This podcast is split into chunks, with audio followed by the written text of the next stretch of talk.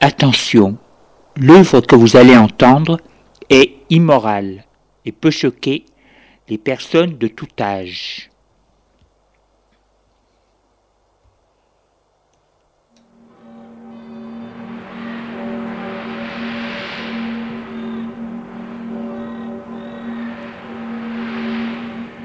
Nous vous présentons dans la série L'écran radiophonique un scénario original de Julien Jean-Pierre, La spirale de verre. Production, mise en scène, Julien Jean-Pierre.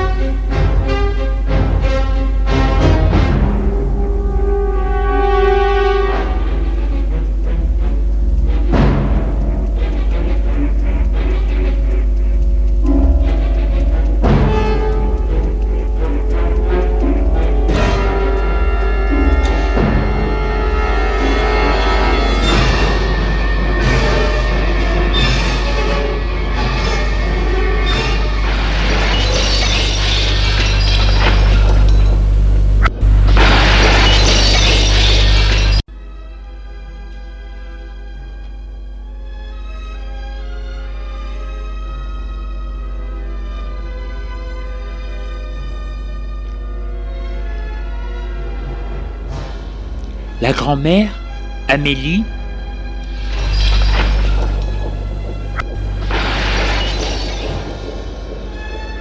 a toujours des rapports cachés avec la voyante Zéphir. Cette femme l'a plus ou moins envoûtée. Sa belle-sœur, Jeanne, habite toujours chez cette femme. Elle est aussi envoûtée par la voyante et l'aide financièrement parce que la fille lui donnerait absolument rien.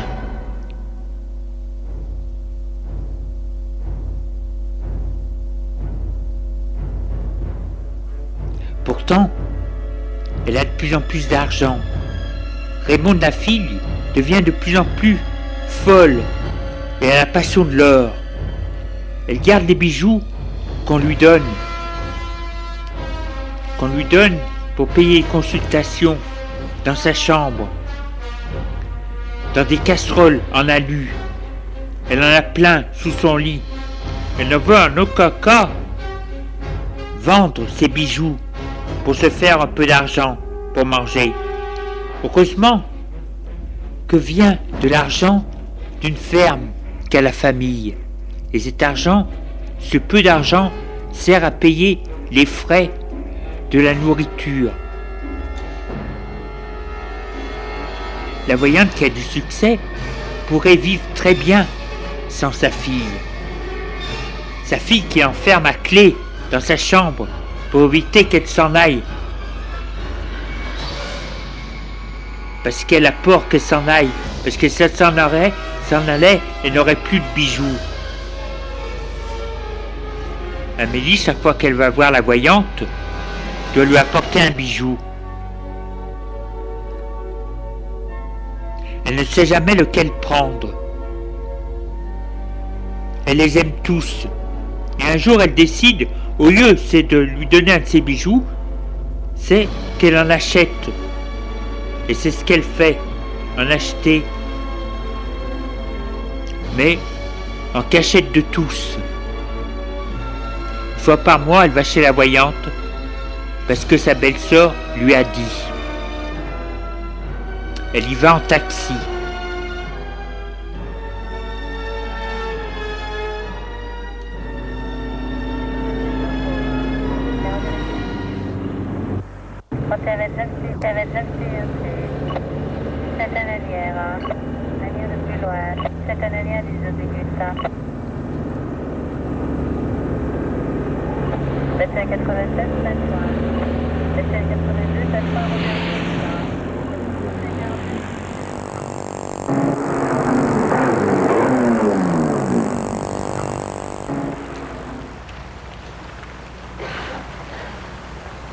Lorsqu'elle sonne au portail, elle se sent toute drôle.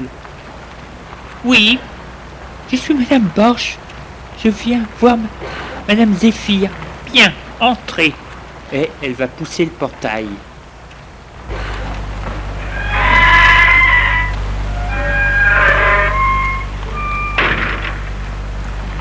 Elle entre dans la cour.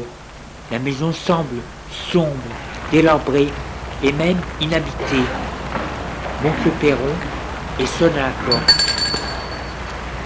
La porte d'entrée de la maison.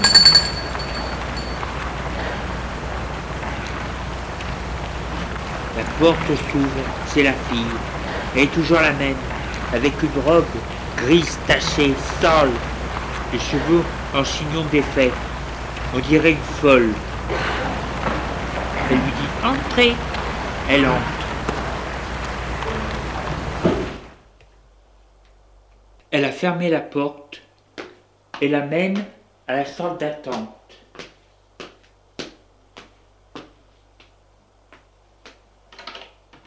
Entrez.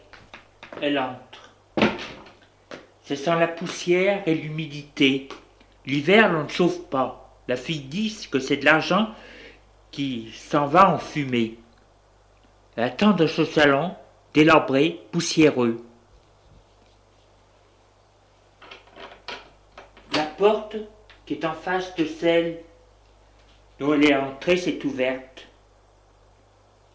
La voyante, de noir vêtue, cheveux blancs en chignon, maigre, elle a une canne, elle dit Venez, mon ami.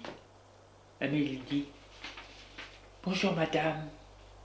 Et elles entrent dans la pièce studio. La table est toujours près de la fenêtre, avec sa loupe et son chapelet qui appartenu à Marie-Antoinette. Elles s'assoient l'une en face de l'autre. Asseyez-vous.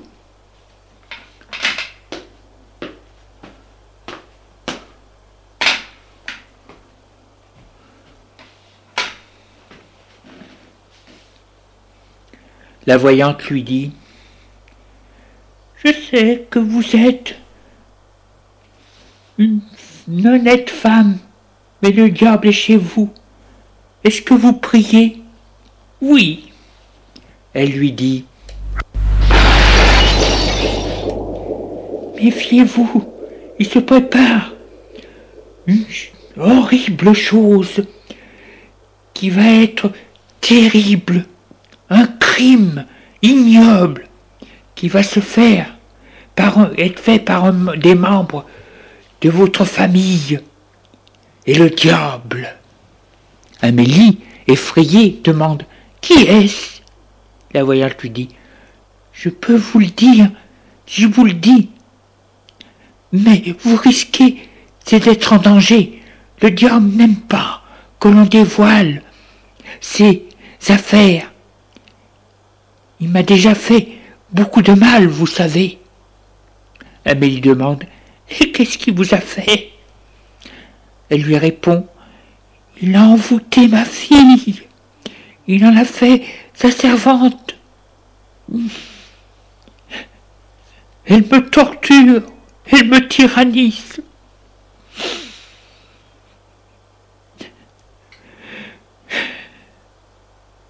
Je suis sa prisonnière.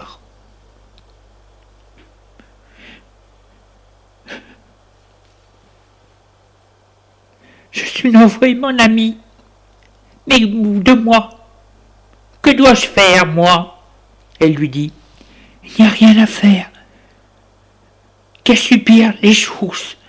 Ce crime terrible va réveiller la bête qui est dans le corps de membres de votre famille. Amélie demande. Et ce crime sera fait par un membre ou sur un membre de la famille Elle lui dit Non, mais plus tard, oui, plus tard.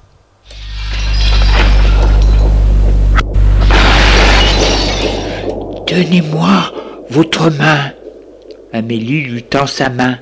La voyante prend sa loupe et la regarde. Elle dit Oui, le malheur est là, chez vous.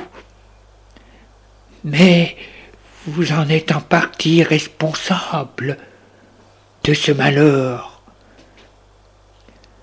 Vous l'avez provoqué, un grand malheur, vous aussi. Amélie lui demande Quoi? Elle lui dit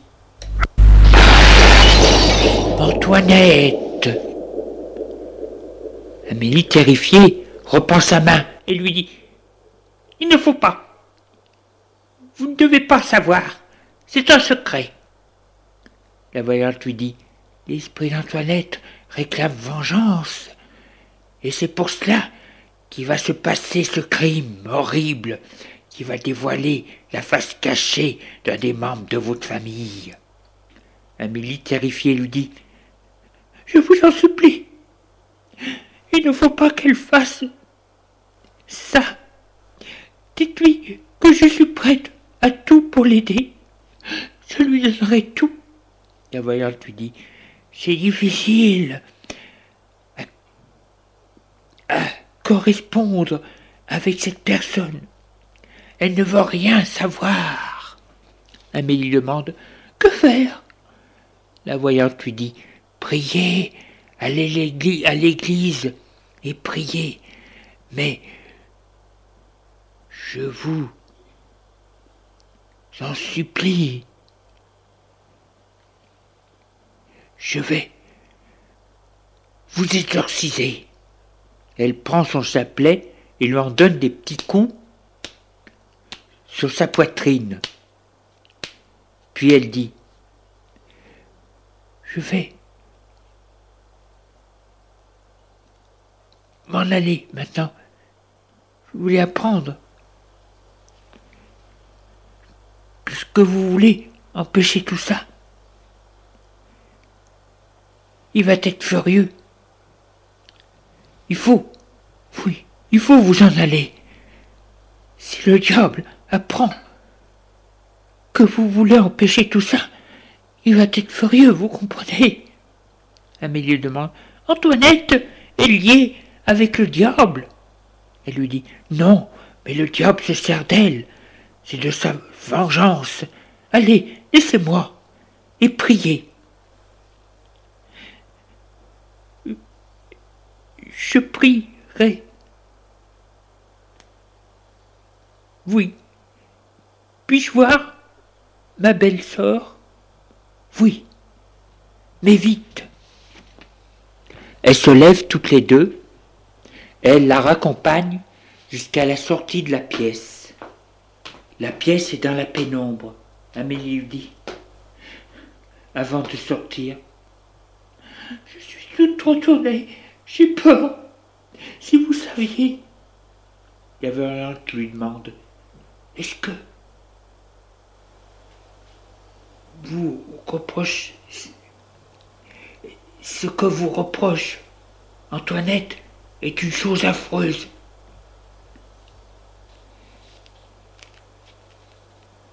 Elle vous en veut. Tant, pourquoi? Amélie rougit et lui dit Oui, hélas, oui, oui, mais je ne veux rien dire. La voyante lui dit Alors vous êtes perdu. Les hommes ne pardonnent jamais. Revenez me voir et priez, priez. Elle sort de la pièce. Elle est toute retournée. Elle se retrouve dans la salle d'attente. Là, elle voit la fille de la voyante qui s'approche d'elle avec sa casserole. Amélie sort de son sac une bague qu'elle a achetée à cet effet, la met dans la casserole. Merci. Amélie lui dit. J'aimerais voir ma belle-sœur. Elle lui dit. Allez-y, elle n'est pas en prison. Et Amélie sort de la pièce.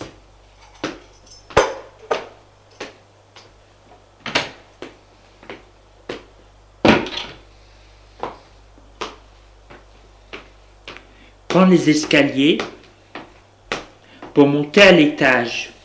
Il y fait sombre, pas de lumière, ça sent l'humidité. Arrivé au premier, elle suit un couloir, frappe à une porte. Entrez, elle entre. Jeanne est assise à une table, une petite table. La pièce est grande, sombre avec elle est meublée de vieux meubles délabrés, poussiéreux. Amélie lui dit Bonjour Jeanne.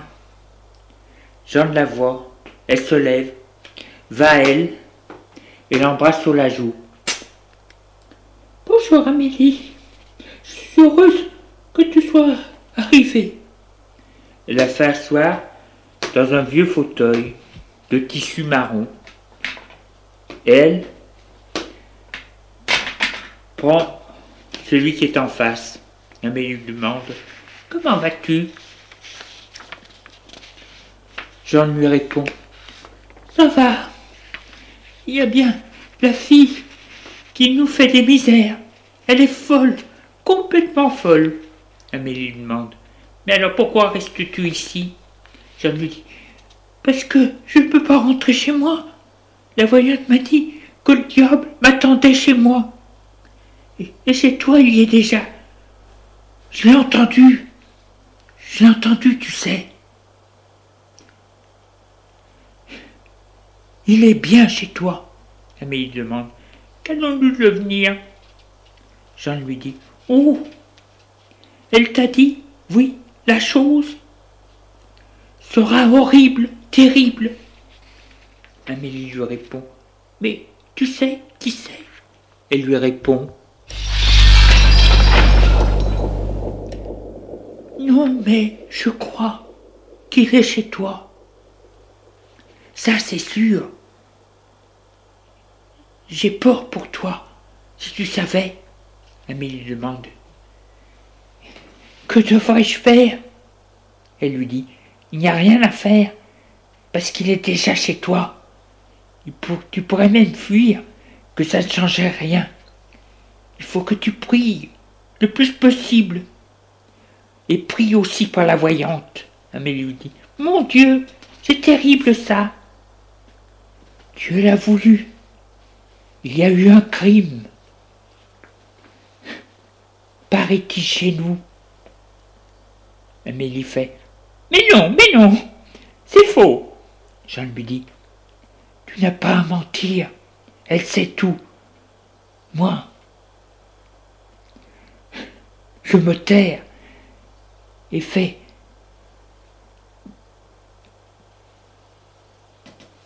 Dieu me terre ici et me fait toute petite par la faute de ma famille. Amélie Qu'allons-nous devenir? Cela dépend de toi, si tu veux savoir. Il faut venir souvent ici et prier. Je te le ferai, je le ferai.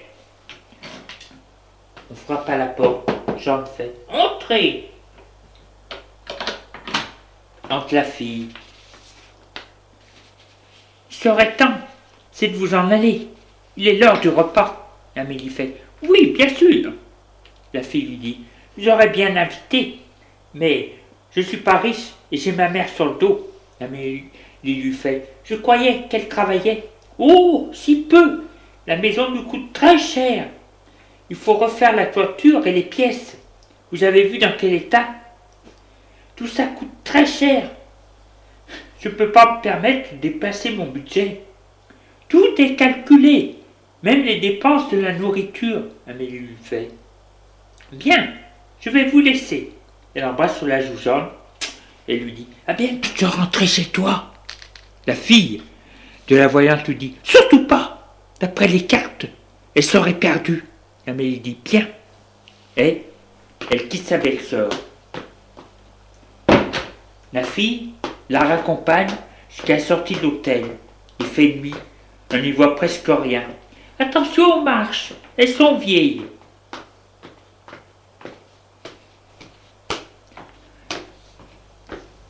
La fille ouvre la porte.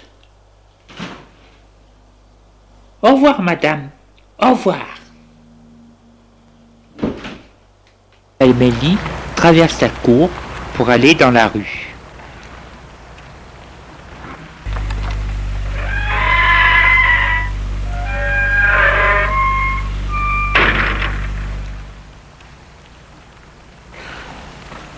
Amélie ne dit rien de ses visites. Elle aurait trop peur que le diable, qui est un membre de sa famille, qui est dans le corps d'un membre de sa famille plutôt, le sache. Comment une femme aussi dure, aussi insensible, peut-elle se laisser prendre par cette histoire? Bien sûr, chaque personne, même euh, la plus forte, a son point faible, mais là, peut-être est-ce le remords de ses crimes. Oui, peut-être est-ce ça.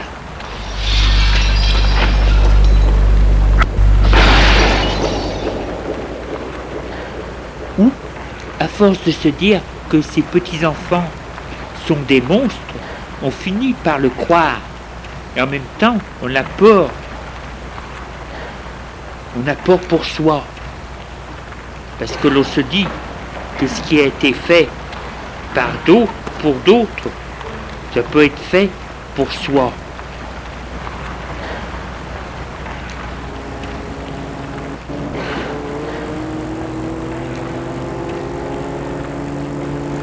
Après avoir marché un moment, elle voit un taxi qui arrive à elle et lui fait signe de s'arrêter.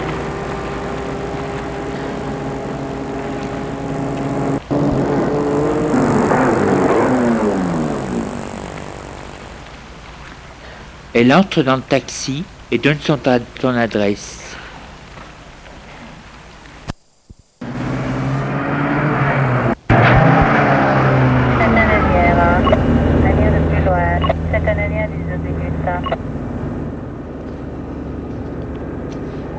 Et le taxi l'amène chez elle.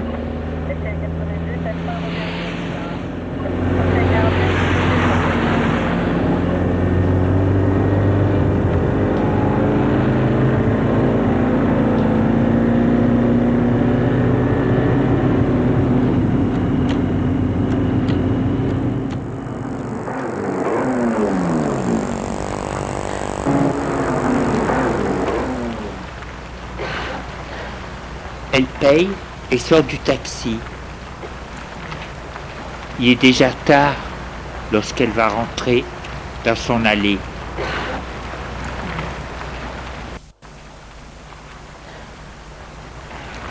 Elle entre dans l'allée. Il est déjà tard. Vite, elle va prendre l'ascenseur.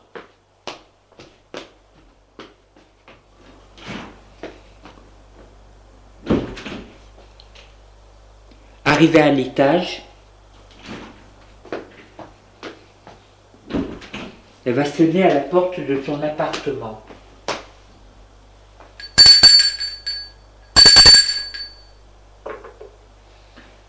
La porte s'ouvre, c'est le domestique. Bonjour. Bonjour madame. Elle entre, ferme la porte et dit Je vais dans ma chambre me changer. Ils sont là. Oui madame, ils vous attendent au salon. Elle fait Bien, j'arrive. Préparez à vous à servir le dîner. Bien madame. Elle va à sa chambre.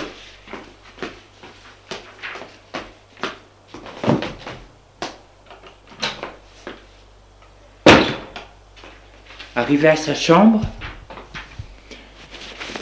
elle se déshabille en vitesse.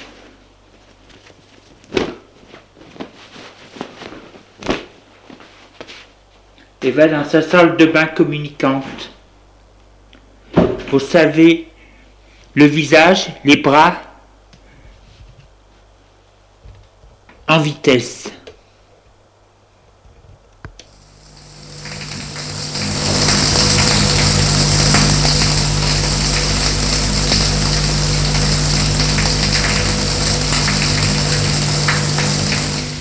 Et se lave aussi les seins.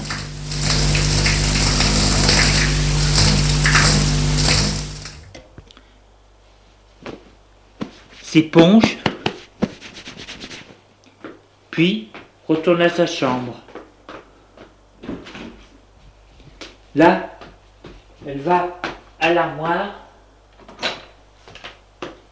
prendre une robe d'intérieur bleu roi.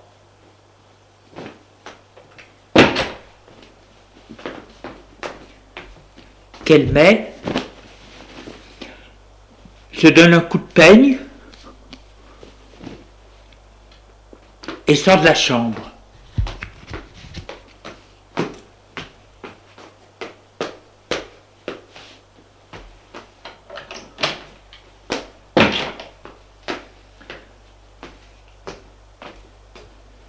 Elle va au salon, frappe et entre. Ils sont assis dans des fauteuils et leur dit Bonsoir et va vers eux. Auguste lui demande Où étais-tu? Elle lui dit J'ai fait les magasins. Elle s'assoit dans un fauteuil et dit Puis je suis allé prendre le thé et j'ai continué. Auguste lui demande Tu as acheté quelque chose? Elle lui dit Non, j'ai rien trouvé. J'ai cherché une lampe en étain très très haute et grosse. Une vieille lampe d'étain, un vieux étain avec comme chapeau de lampe du, vitrail. On frappe à la porte. Entrez. C'est le domestique. Le repas est servi, madame. Elle dit Nous arrivons. Ils se lèvent tous et sortent du salon pour aller à la salle à manger.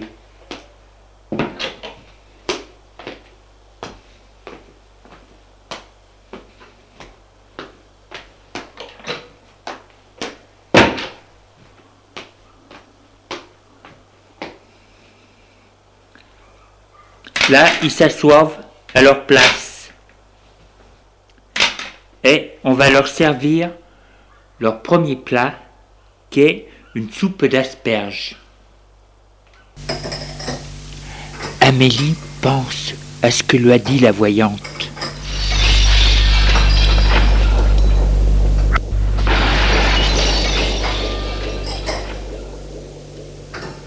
Le diable est dans le corps d'un des membres de la famille.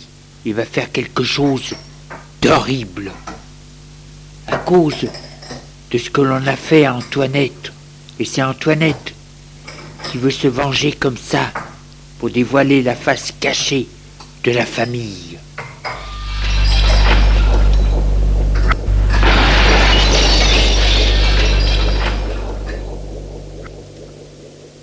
Elle se demande que peut bien être le diable Auguste? Non. Il s'est beaucoup trop assagi depuis quelque temps. Peut-être qu'il vieillit. Eric est bien trop bête. Il est méchant, mais bête. Et le diable Ne l'est-il pas? Alors, Frédéric? Oui, pourquoi pas? Oui, pourquoi pas? Il a réussi à mettre de son côté son grand-père. Il est très intelligent, lui.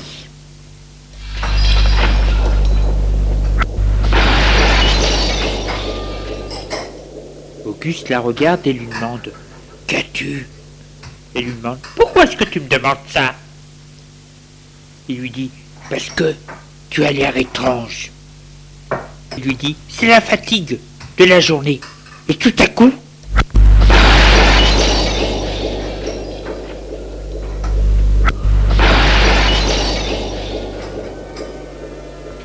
elle se souvient du cahier bleu, des crimes commis et des projets de crimes.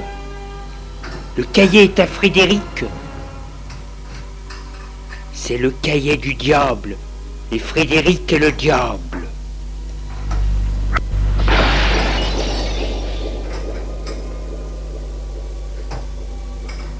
Il a l'intention de nous illuminer. Même le petit Carole et Carole. Elle se dit Il faut que je le dénonce, d'en empêcher.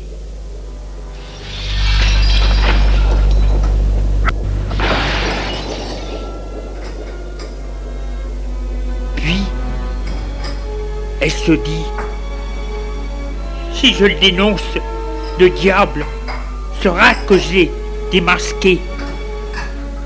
Vouloir m'éliminer. Et puis, on ne peut pas arrêter le diable. Que faire? Lui lancer de l'ail? Non, ça c'est pour les vampires. De l'eau bénite? Elle m'a dit de prier.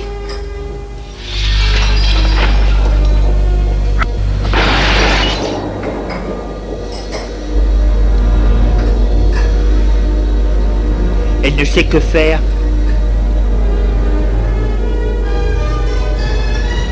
C'est que j'ai lu le cahier bleu, je suis perdu.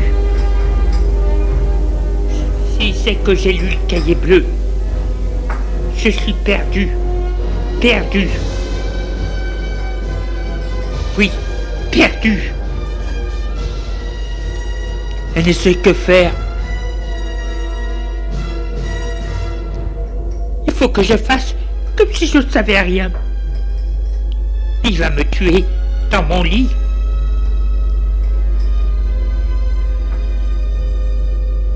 Oui, il va me tuer dans mon lit. Je ne pourrai me défendre. Je suis perdu. Elle panique à la chaud à la tête, voit tout tourner et perd connaissance.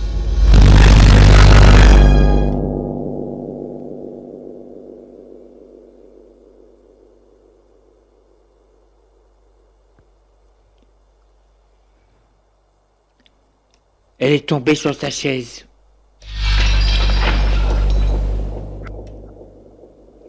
Augustine, mon Dieu, vite Tous se lèvent et vont à elle.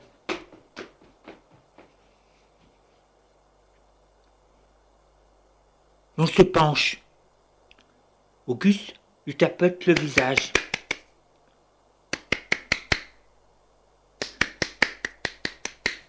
Elle se réveille.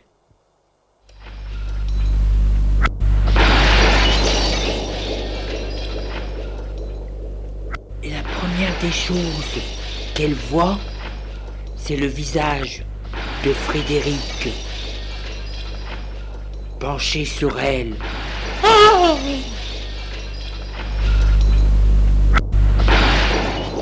Elle a poussé un cri. Auguste lui demande Que t'arrive-t-il? Elle fait rien, juste un peu de fatigue. Tu veux qu'on appelle le médecin? Il fait Non, non, ça va, pas la peine. Elle se redresse et dit Je vais m'allonger. Il lui dit Je vais t'aider. Et il la soutient pour l'amener jusqu'à sa chambre, sorte du salon.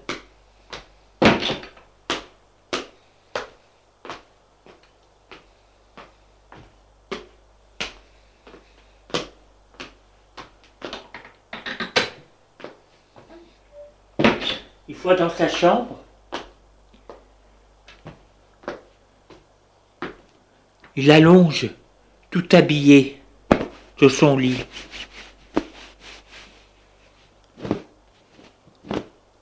Il lui demande Tu ne veux rien Non, merci. Laisse-moi. Et il la quitte.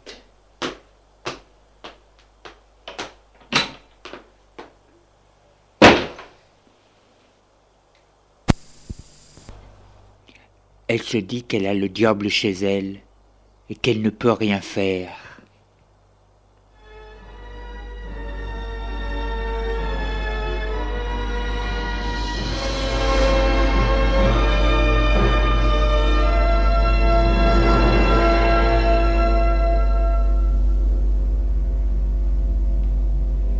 Les jours passent.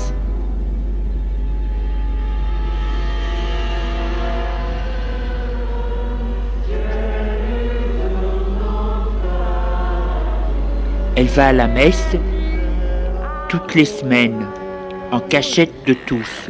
Heureusement qu'à Paris, il y a des églises qui sont ouvertes toute la journée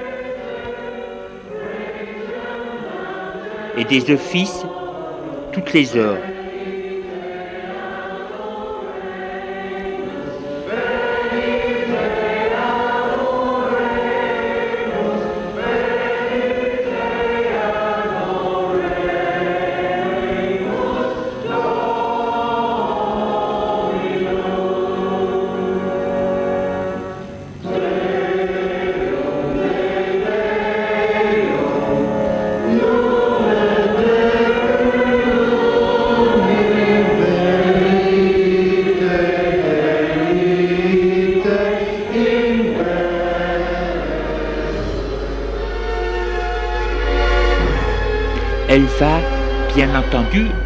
Elle continue à aller voir la voyante.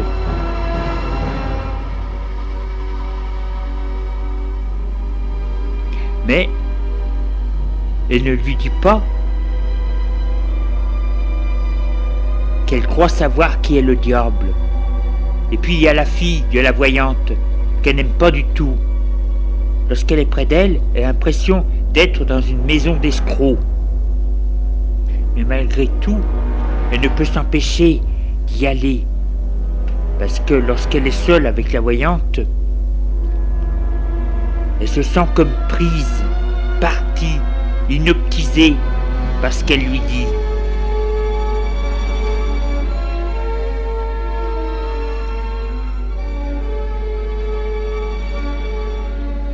Personne ne connaît ses tourments et elle vit d'une façon naturelle.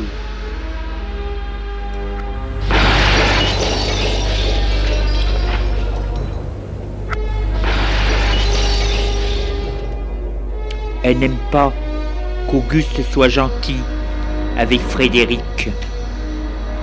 Un soir au salon, qu'ils sont seuls, elle le lui dit. Tu es trop gentil avec ce gosse. Pourtant, avant, tu ne l'aimais pas du tout. Auguste dit Peut-être, mais je ne me rendais pas compte que c'est un très brave garçon. Elle lui fait Tu ne le connais pas. Tu ne te souviens plus de ses fugues.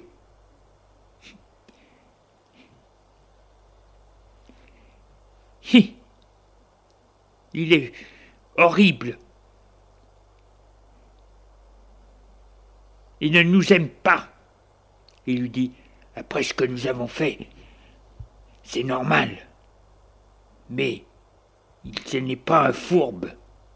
Le fourbe, c'est son frère. Elle lui dit Méfie-toi de lui. Un jour, tu apprendras qui il est vraiment. Et malheureusement, il sera trop tard. Auguste lui dit Et toi, tu seras surprise par lui. Et tu le connaîtras vraiment. Elle lui fait Je le connais déjà.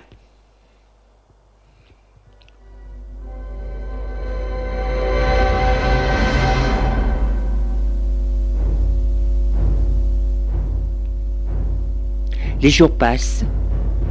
Un jour, Auguste invite chez lui pour la soirée un homme d'affaires qui fabrique des hélicoptères. Il a loué une résidence complète à Auguste pour sa société à Paris. Auguste, pour le remercier, l'invite chez lui à dîner. Toute la famille est au complet.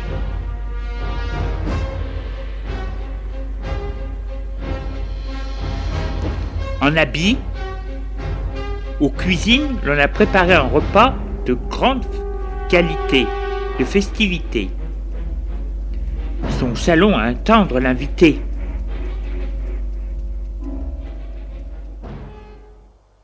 Auguste leur dit Il faudra être très aimable avec lui et essayer de sympathiser. On sonne à la porte. Auguste dit Ce doit être lui. Des pas dans le couloir.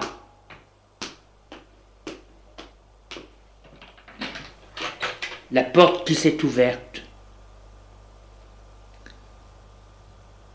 Elle se referme. Des pas.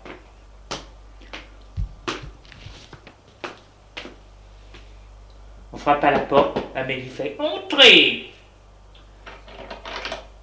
Apparaît domestique et dit Monsieur Dedancourt. Elle laisse passer un homme grand, mince, cheveux châtains, visage maigre, habillé d'un habit noir. Auguste se lève et va à lui. Merci d'être venu. C'est moi qui vous remercie, monsieur. Auguste lui dit Venez, je vais vous présenter à ma famille. Et il le mène à sa famille. Sont assis. Ma femme, madame, monsieur. Puis, il le mène à Eric, qui est debout. Mon petit-fils, Eric. Enchanté, monsieur. Et mon autre petit-fils, Frédéric, qui est debout lui aussi.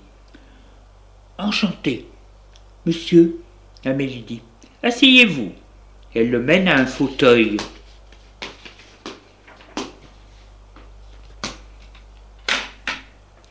Vous désirez boire quelque chose? M. Delancourt lui dit Oui, merci. Et que désirez-vous boire? Un bourbon. Elle appuie sur la sonnette pour faire venir le domestique. L'abbé lui demande Alors vous êtes dans les hélicoptères? Oui, madame. Elle lui demande Marié? Il lui dit Veuf, mais j'ai un fils de dix ans. Que vous élevez seul? Oui. Et la soirée continue.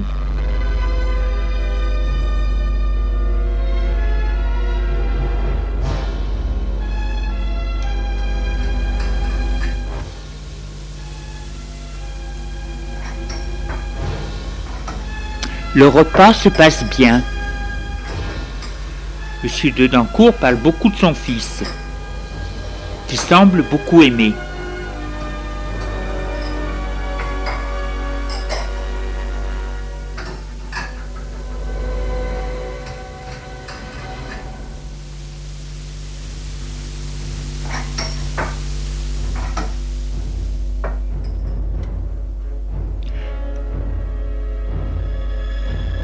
À 23 heures, ils sont retournés au salon.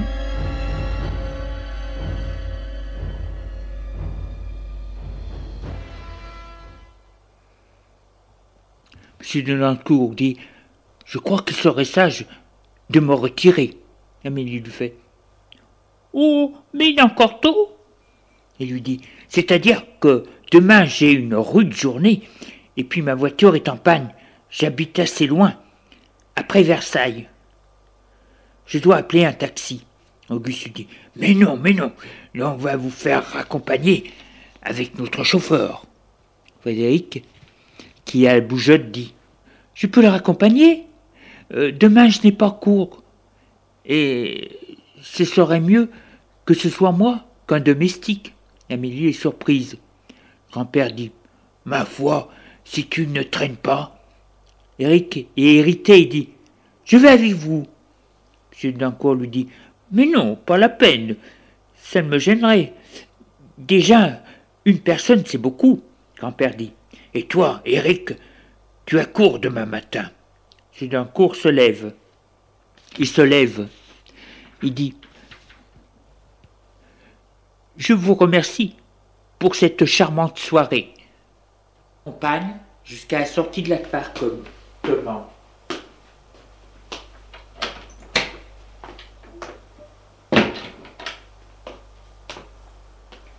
il dit au revoir à tout le monde et sort avec Frédéric.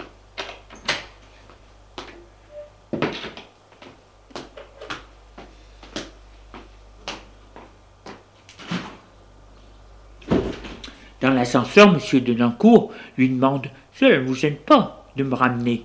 Lui dit Non, j'ai la bougeotte, et puis je n'aime pas me coucher tôt.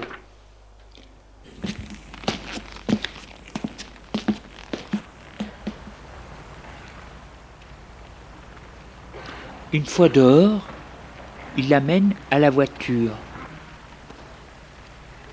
La voiture qui est la voiture de son grand-père le fait entrer.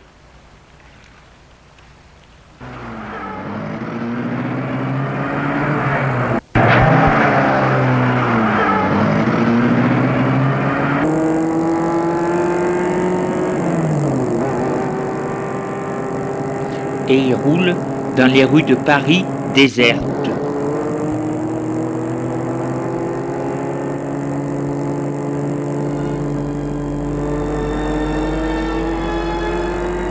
Et quitte Paris, direction Versailles.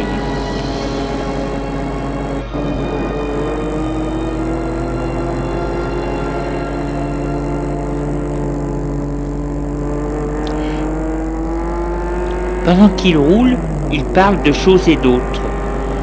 Frédéric de ses études, M. de Lancourt de son métier et de son fils.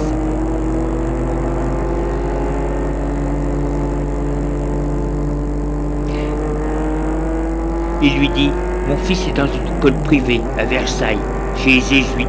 Une très bonne école. Il travaille bien. Et joue merveilleusement bien au tennis. Il va après l'école il y a un terrain juste en face de l'école.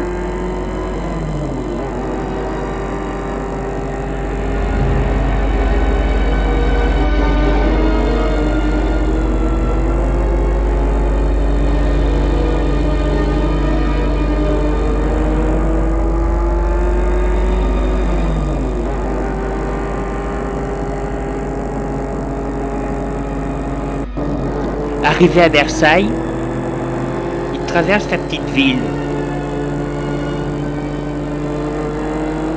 Tenez, regardez l'école de mon fils. Frédéric regarde et lui demande Que faisons-nous maintenant?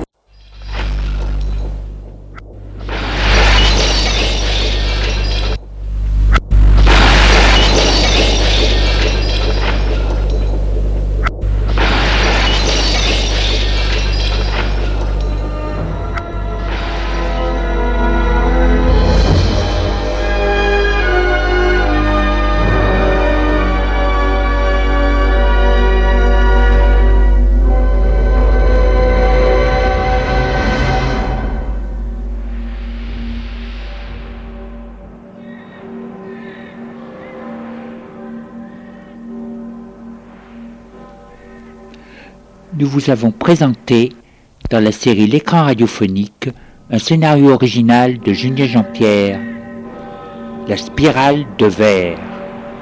Production, mise en scène, Julien Jean-Pierre.